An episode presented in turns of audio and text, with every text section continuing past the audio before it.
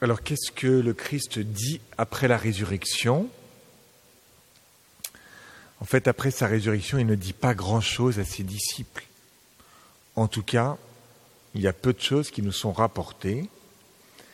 Et du coup, euh, l'Église, vous voyez, euh, après la résurrection, va reprendre des paroles du Christ qu'il a données avant sa passion et sa résurrection.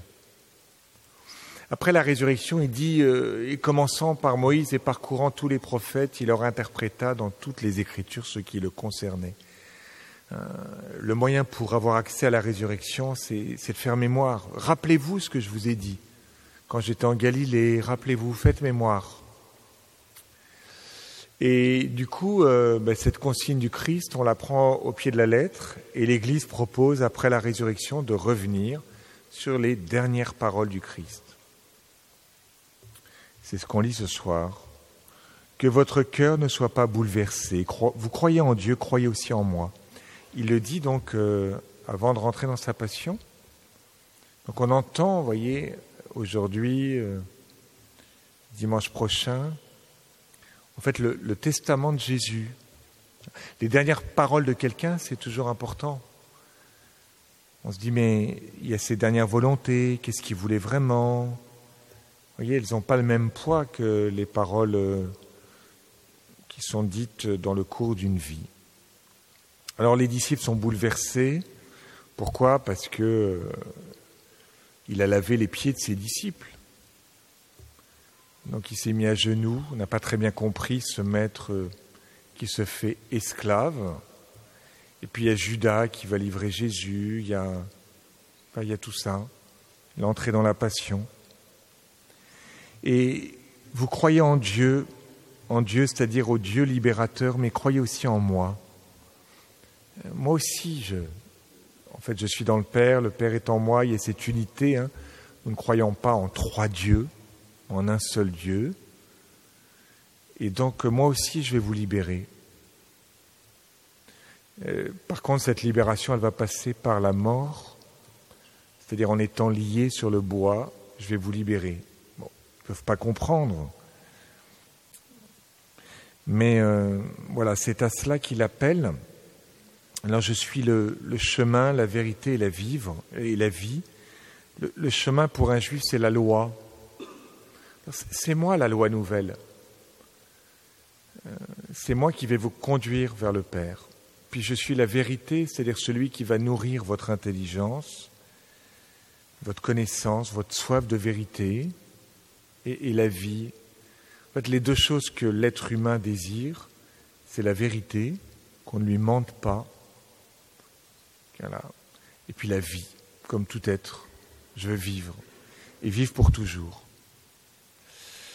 Donc, euh, vous voyez, la, question pour nous, c'est, en fait, est-ce que nous sommes, euh, euh, comment dire, passionnés par le Christ, qui se présente comme la vie? Il est le chemin et la vie, c'est-à-dire qu'il est à la fois euh, le moyen et le terme. La route pour aller vers Dieu, c'est lui, en particulier son humanité. Euh, Thérèse d'Avila, elle se convertit en voyant une, statue du Christ aux outrages. Et donc ça veut dire que le Christ, dans sa passion, dans sa vie, j'ai à le regarder, j'ai à l'aimer, j'ai à plonger dans les Écritures, j'ai à goûter. Et le signe que je suis vraiment sur le chemin, c'est que ce chemin me donne aussi le Christ, qui me rapproche de Dieu. Voilà, il, est tout, il est celui à qui on peut remettre notre vie. C'est à la fois le Christ, euh, c'est aussi à la fois l'Église. Vous avez remarqué que on nous présente à travers la première lecture et à travers la deuxième, en fait, l'Église, à la fois dans la deuxième lecture comme un peuple sacerdotal, c'est nous-mêmes, et puis euh, qui est appelé euh, une nation sainte, appelée à annoncer les merveilles du Seigneur, c'est nous tous. Et puis dans la première lecture, l'Église, c'est, c'est un mouvement euh, bien structuré, il y a les douze qui convoquèrent l'assemblée des disciples, il y a un conflit. Donc on voit bien que l'Église, elle a besoin d'être structurée avec des apôtres bien à leur place qui vont instituer des diacres, Tout ça, c'est bien ordonné. Puis c'est aussi tout un peuple. Et c'est cette Église qui me conduit à Dieu. Donc voilà, la, première chose, c'est important, c'est-à-dire est-ce que euh, le Christ me conduit au Christ et pas simplement un bien-être.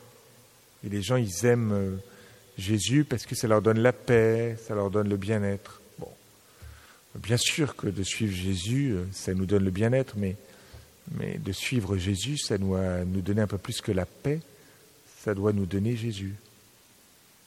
C'est-à-dire que, vous voyez, d'entrer dans une amitié plus grande avec quelqu'un. Bon. Et puis, dans cet évangile, euh, donc, il, veut qu'on croit en lui comme on croit en Dieu. La deuxième chose, c'est qu'il veut qu'on oriente notre regard vers le ciel, vers la vie éternelle. Dans la maison de mon Père, il y a de nombreuses demeures. Sinon, vous aurais-je dit, je pars vous préparer une place? Donc, il nous, il nous conduit vers le ciel. Ça a trois conséquences. La première, c'est que nous sommes orientés, c'est-à-dire qu'il y a une vie après la mort, et donc nous sommes nomades, nous sommes de passage. C'est important parce que, vous voyez, si on, est toujours en termes de bien-être, on oublie parfois la finalité. Nous sommes de passage, nous sommes nomades. Donc un nomade, comme Abraham, c'est à la fois quelqu'un qui, c'est bien de s'installer, hein, d'être bien chez soi, si on peut avoir une petite maison, un appartement, c'est bien, mais pas trop s'installer pour bouger. Le chrétien, c'est celui comme Abraham qui est capable, en fonction des appels de Dieu, à, changer de plan, à bouger, à se laisser déranger. Bon. Voilà, tu es sur le chemin, donc tu es en marche, tu vois. Et puis tu es sur le chemin parce que tu es en route vers la vie éternelle, donc euh, ne t'installe pas. Et puis, tu dois te préparer au ciel. Alors, euh, se préparer au ciel, euh, ça veut dire que plus nous accueillons le Christ, plus nous sommes en communion avec lui dès cette terre, et eh bien plus la, la musique du ciel, plus l'amour de Dieu nous parlera quand nous serons dans ce face-à-face. Ce qui veut dire que, vous voyez, la vie sur la terre, c'est pas simplement, euh, comment dire, avoir 10 sur 20. Les gens disent, tu vois, il ne faut pas que j'aille en enfer. Enfin, quand même, si vous allez à la messe et tout ça, c'est, vous quand même sur la bonne voie. Bon, bon après, on ne sait pas, hein, vous savez. Euh,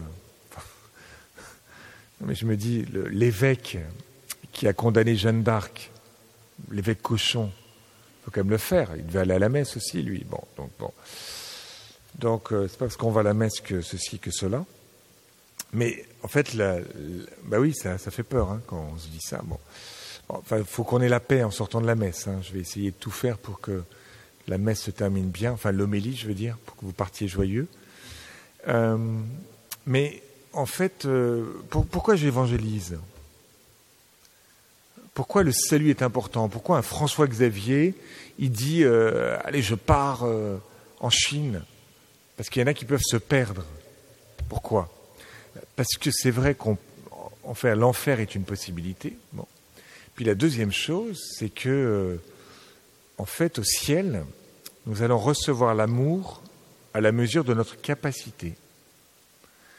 C'est-à-dire que, en fait, Dieu, il est le même, il donne à tous, un petit peu comme, euh, vous savez, ces journaliers là qui sont embauchés à la vigne, à la première heure, à la dernière heure, etc. Ils reçoivent tous la même somme. Et donc, saint Thomas d'Aquin, il dit, mais en fait, Dieu, quand, quand on va le rencontrer, il va nous donner à tous notre denier, notre drachme, mais simplement, en fait, il y en a qui pourront accueillir euh, une partie de cette drachme, de ce denier, et d'autres beaucoup plus. Euh, Sœur Faustine, dont il y a le tableau là, elle disait ceci dans le petit journal numéro 771. 771 quoique les élus regardent Dieu face à face et soient complètement heureux, cependant leur connaissance de Dieu n'est pas égale. Dieu me l'a fait savoir. Une plus profonde connaissance commence ici sur terre dans la mesure de la grâce. mais celle-ci dépend en grande partie de notre fidélité à cette grâce. Hein, ma connaissance, elle dépend de Dieu, mais celle-ci dépend en grande partie de notre fidélité à cette grâce. Saint Grégoire, après Sœur Faustine, les bienheureux n'éprouveront aucun désavantage de cette disparité de gloire, parce que chacun recevra la mesure suffisante pour combler ses désirs. Les bienheureux n'éprouveront aucun désavantage de cette disparité, qui fait qu'il y en a qui, qui recevront plus que d'autres, mais parce que chacun recevra la mesure suffisante pour combler. C'est-à-dire qu'au ciel, vous aurez des petits dés à coudre, des grands verres et des, énormes fontaines, là. Tout le monde sera comblé. Mais la béatitude d'un dé à coudre, c'est pas pareil que la béatitude d'un grand bol ou d'une grande casserole, vous voyez Parce que c'est plus grand une casserole qu'un bol. le but au soir, c'est d'être une grande casserole. C'est-à-dire que notre capacité, en fait, soit maximum. L'amour, c'est comme le cœur, hein, c'est un muscle, enfin, ça se. D'ailleurs, physiquement, d'ailleurs, Philippe Néry, vous regarderez dans sa biographie, il, avait son cœur qui avait doublé de volume, tellement il, il accueillait l'amour de Dieu.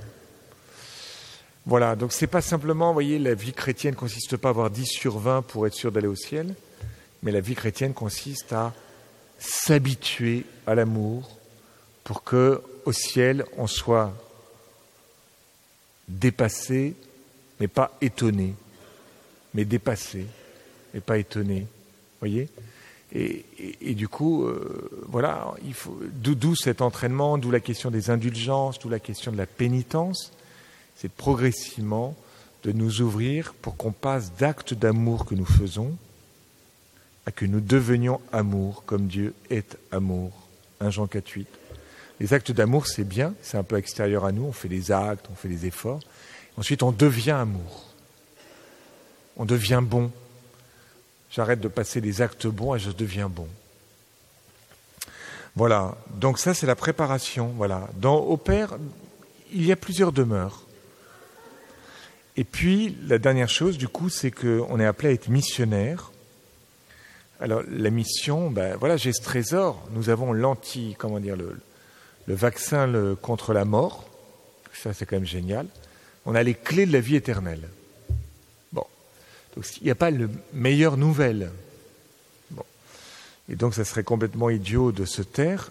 Alors, euh, vous allez me dire, mais moi, ma foi, elle est faible, j'ai du mal à croire, j'ai du mal, etc. Alors, Jésus le dit, hein. Il dit, euh, si vous ne croyez pas, croyez du moins à cause des œuvres elles-mêmes. Ah, les œuvres, c'est quoi? Ben, Les miracles que j'ai faits. Oui, mais les miracles, c'est lointain. Alors le Seigneur nous dit, mais regardez, quand quelqu'un est canonisé, il y a obligatoirement un miracle. On met Dieu au pied du mur. Il faut que tu fasses un miracle, sinon on ne le canonise pas. Bon, donc Dieu obéit, hein. et donc il y a des miracles. Vous prenez tous les saints et hop. Vous me dites, ouais, mais les miracles des saints, c'est encore trop lointain. Charles de Foucault, tout ça, c'est encore trop lointain, là. Euh, alors le Seigneur nous dit, ben, celui qui croit en moi fera les œuvres que je fais, il en fera même de plus grandes. Amen. Donc, en fait, qu'est-ce qui va me permettre de croire? C'est les œuvres que je vais faire les œuvres, ben oui, c'est-à-dire que si tu commences à être missionnaire, à évangéliser, eh ben tu vas voir la puissance du Seigneur. Il y a un François Xavier, c'est quelqu'un qui a été pris pour partir en Chine. En fait, au départ, il ne devait pas partir en Chine, bon, c'est pas grave. Et en fait, il était incapable d'évangéliser, d'apprendre une autre langue. Et donc, en se mettant en jeu, il a vu la puissance de Dieu à l'œuvre.